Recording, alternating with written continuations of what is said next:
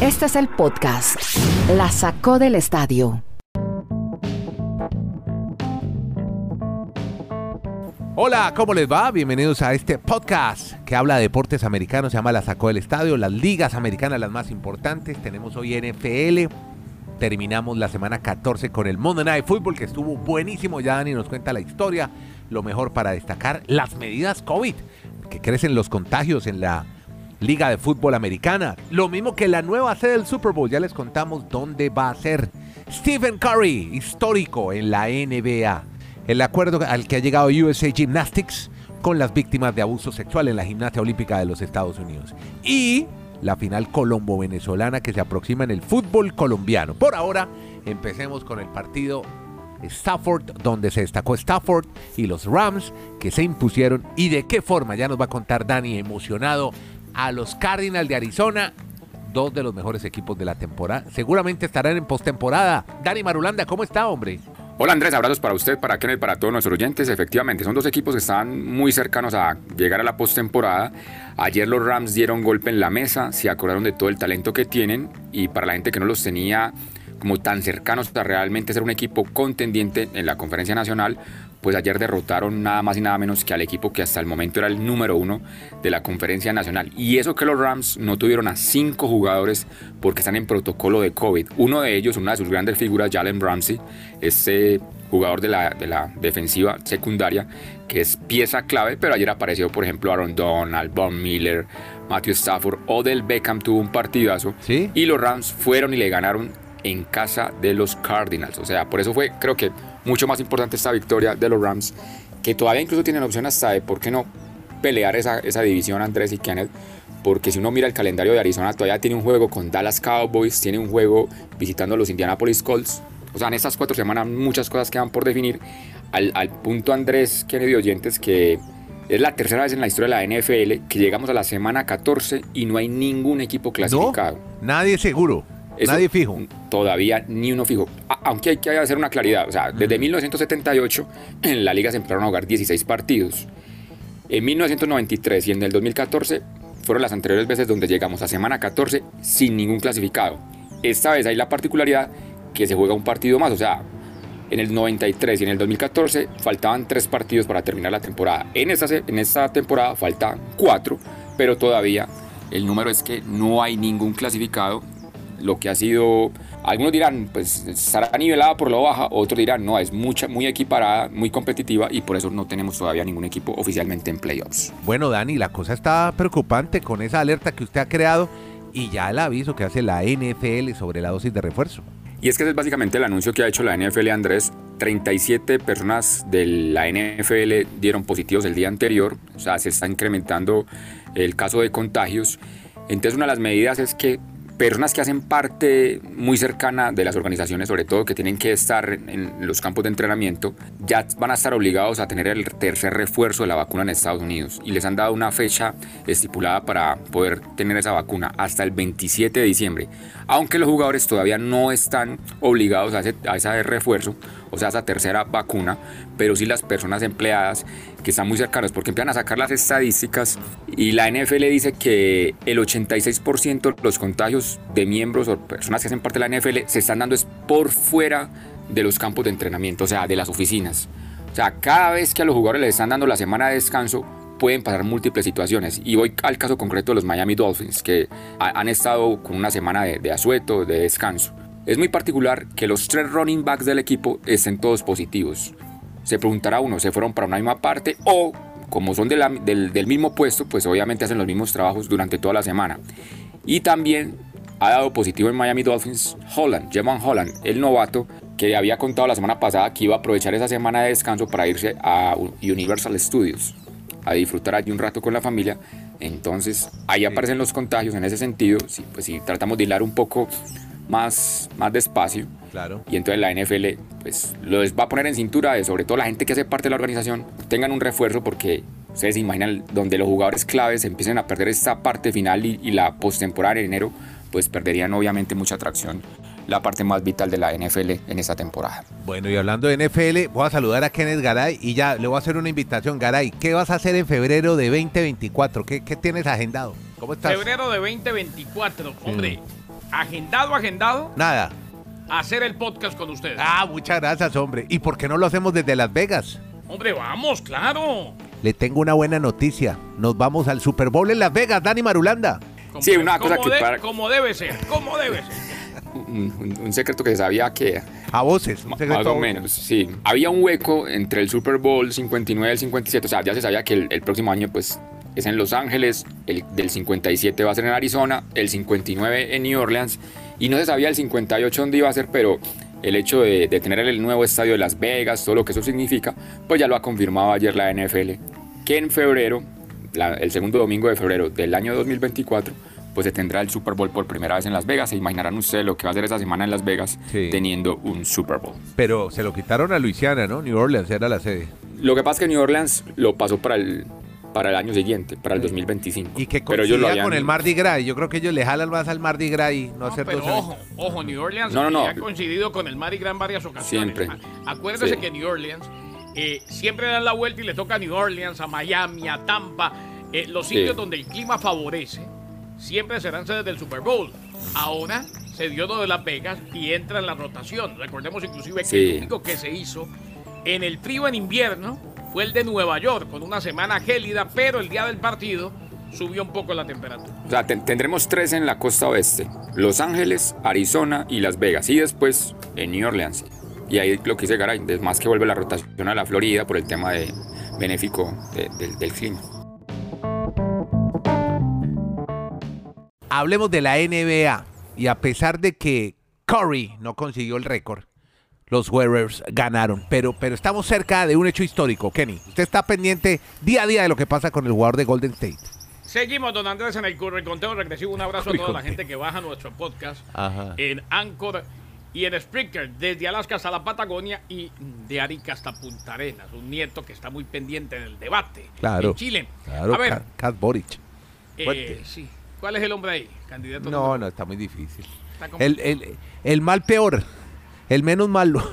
El menos malo o el menos peor, como decía la Sí, abuela. Baloncesto de la NBA le decía el curriconteo. Sí. La, la curricuenta regresiva. Esta noche se puede romper el récord en el Madison Square Garden. Dígalo ya, dígalo ya para que nos quede grabado. Claro, cumplió. ¿verdad? Es que, es, que a la- es que a las 8 de la noche, con dos triples, ya bate el récord. Y en el. Madison Square Garden, en el Garden. O sea, para más. Muy bien, muy oportuno ese.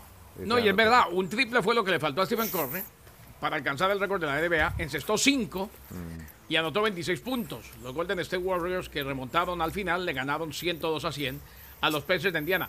Curry está muy cerca de Ray Allen, 2973, y muy seguramente lo va a romper esa noche en el Madison Square Garden. Así pues que pendientes de Stephen Curry, que está a dos triples. Y qué mejor, como decía Marulanda, que romper el récord si se le da esta noche, porque cualquier cosa puede pasar, uno se imagina que se le va a dar, en el Madison Square Garden, una de las catedrales, de las capillas sagradas del baloncesto de la NBA. Imagínese el escenario donde va a ser esta proeza histórica para la NBA. Venga, hablemos un poco de gimnasia, Kenny, porque hoy es noticia en el deporte americano el acuerdo al que ha llegado USA Gymnastics con las víctimas de abuso sexual cometidas por el doctor del equipo de la Federación de Gimnasia, Larry Nazar.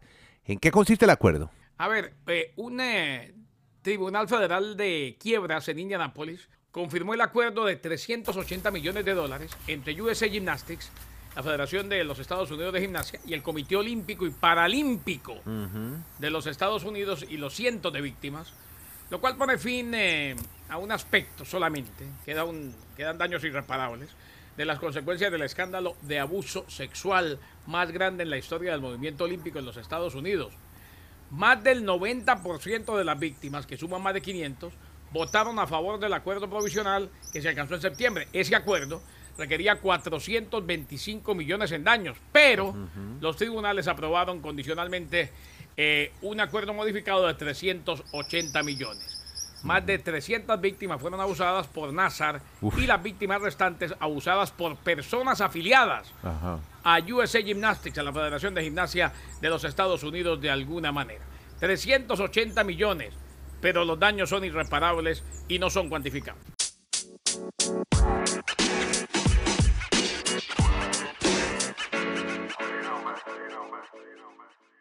Usted tiene una historia donde va a ser la inauguración de los Juegos Olímpicos de París. Claro, en el Sena, en el río. Ah, bueno, donde tiene que ser. Vamos a nadar. Eh, como debe, Ya- usted se imagina Marulanda Llevamos sancocho. por esa escena. No, Pero, pa- pero con paseo de- tapaboca, pero con, cu- con cubrebocas o sin cubrebocas. Eh, con lo que usted quiera. Mejor sin cubrebocas. Va a ser Paseo un- de olla va a en ser un buen do- Va a ser un muy buen 2024, Dios mediante. ¿Usted se imagina en Las Vegas, en el Super Bowl y después en los Olímpicos en París? no, No, no. ¿Qué más le puede pedir uno a la vida? El 26 de julio, primera vez en la historia, que no se va a celebrar la inauguración en el Estadio Olímpico. Ceremonia inaugural en el río Sena, una innovación que pretende mostrar, atención, oído, un mensaje de democratización, puesto que será gratuita para cientos de miles de espectadores y situar el evento en el corazón de la ciudad. Así lo expresó Tony Stanwet, firmando el protocolo que autoriza que por vez primera en la historia la ceremonia inaugural no se celebre en el Estadio Olímpico. Ma- Así pues que Macron. me, me imagino la cantidad de gente ahí, a orillas del río Sena, viendo, celebrando, disfrutando de la inauguración que va a ser no en el Estadio Olímpico, sino en el Sena. O sea que Macron, Macron ahí va a buscar votos para reelección, ¿no? Claro. Marulanda, ¿te imaginas después del Tour de Francia? Porque es casi... Sí, esa, exactamente. Es con- Vea, la parte superior del Sena va a ser de acceso libre, las tribunas que van a instalar, y la parte baja estará reservada a asientos que se pueden comprar. Un mensaje de que la ceremonia de inauguración no es algo cerrado a unos pocos, destacó la alcaldesa de París, Anne Hidalgo. También le cuento una historia muy bonita en Río de Janeiro. Esto le va a, cu- le va- le va a gustar a Dani Marulanda. En las favelas Mm. de Río, donde hay tanta pobreza, donde los niños salen a las calles a jugar fútbol o a fingir ser policías y ladrones. Y los padres esperan que sus hijos no sean reclutados por narcos o por mensajeros o repartidores de droga. Hay un señor que se llama Marcelo Modesto, que nació en Ciudad de Dios. ¿Se acuerdan de la película? ¿La vieron alguna Sí, vez? ¿No? claro, La- Ciudad que Dios, sí, Sí, sí, claro. sí. Ah, bueno, eso es un poco la historia. Y él quiere sacar a estos niños de la favela y quiere volverlos profesionales, ¿sabe qué? Le va a encantar esto, Marulanda. Quiere que sea golfista, es un deporte supuestamente elitista, exclusivo de personas blancas. Pues este señor, que ha sido Cadi por 40 años, tiene 54 años, abrió un campo de entrenamiento de golf en la zona más violenta de, de Río de Janeiro. Solo Modesto ha traído ya a 100 niños con la esperanza de que algún día se vuelvan profesionales y puedan salir a hacer algo limpio como es ir a jugar golf. Campo de entrenamiento Cidade de Dios, Ciudad de Dios. Un programa que Y- espera y Andrés, estos niños sí, de la el favela de Nieto, muy bien, muy en bien. golfistas. Y si, Lindo, ¿no? Andrés, Linda y si no son historia. go- y si no son golfistas, pues que la vida les permita a través del golf desempeñarse en otra actividad. Eso. Allí se pueden encontrar muchas otras situaciones. ¿Ustedes recuerdan, por ejemplo, que la semana pasada murió Alfredo El Chango Moreno, jugador reconocido Hombre, en Boca, sí. máximo goleador argentino? En la historia de vida de él es que él era un cadi. Él trabajaba, él, él era de una provincia, Santiago del Estero, pero él, i- él iba a trabajar como cadi en un campo de golf. Lo que pasa es que él era muy talentoso, obviamente, para jugar fútbol. Una vez lo llevaron a una práctica en Boca y se quedó viviendo allí, pero él toda la vida se quedó con Y esa, el con esa vena Cabrera del golf. También fue Cádiz. Claro. Exacto. Bueno, y e incluso jugaba, el, Pato Cabrera, el, Pato, el Pato Cabrera le decía que jugaba muy bien al golf, que los futbolistas que practicaban el golf para él era el mejor. O sea, pero el- ese, ese mundo le dio la oportunidad de hacer otras cosas Una, una pena por si no llegan a terminar siendo golfistas estos chicos de, de Brasil. Una pena sí, lo sí. del Chango que falleció en Aguascalientes. En México, El ¿no? extranjero más Muy anotador joven. en el fútbol Muy mexicano, joven. 41 años, ganó dos títulos de Copa Libertadores con Boca. Eh, le fueron a hacer una operación de la vesícula, le descubrieron el cáncer Sí. y a la semana murió. Podcast La Sacó del Estadio. En Twitter, arroba La Sacó Podcast.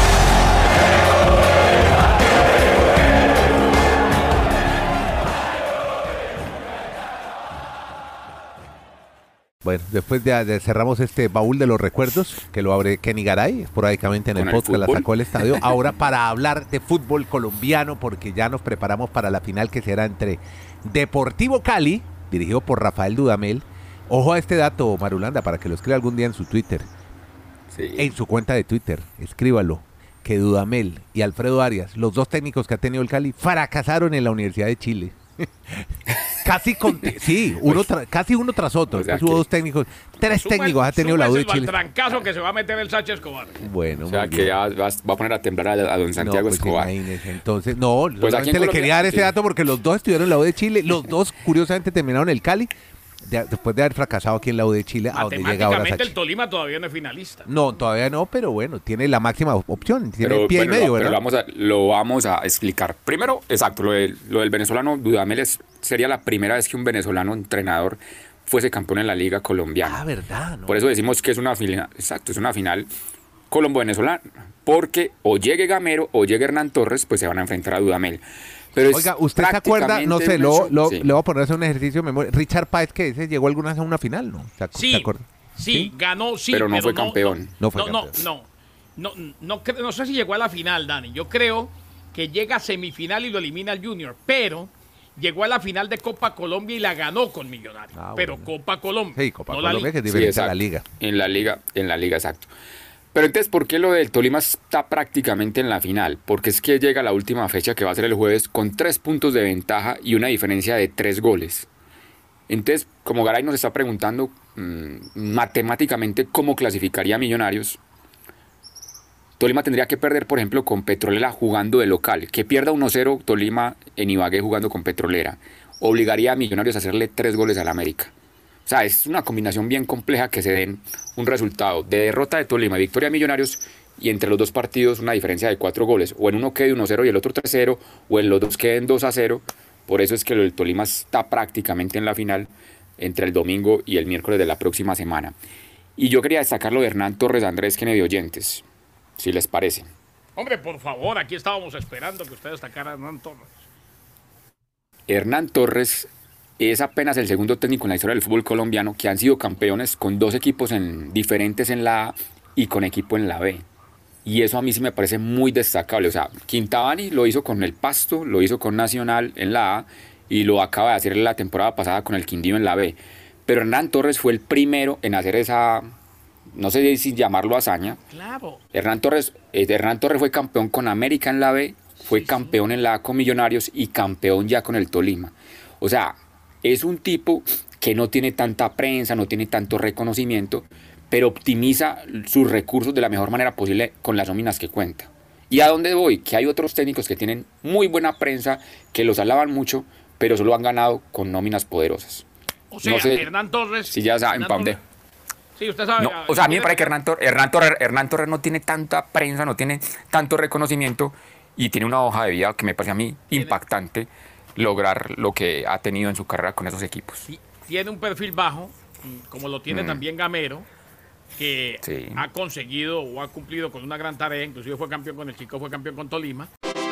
Bueno, don Kenny, lo dejo hacer sus vueltas navideñas. Muchas gracias a todos. Con Kenny Garay en Bristol, Connecticut, Dani Marulanda en la ciudad del Retiro en Colombia, Andrés Nieto desde Santiago de Chile. Hacemos todos los días, todos los días diario este podcast se llama La Sacó del Estadio y los miércoles tenemos un espacio de intercambio de opiniones con nuestros auditores. El Twitter Space que hacemos de arroba La Sacó Podcast en Estados Unidos y Colombia, 5 de la tarde a las 7 de la tarde, hora de Chile. Así que los esperamos para que conversemos un rato con ustedes. Estaremos con Garay, con Marulanda. Puede haber muchas dudas, inquietudes sobre los finales de la NFL. Muchas gracias a todos.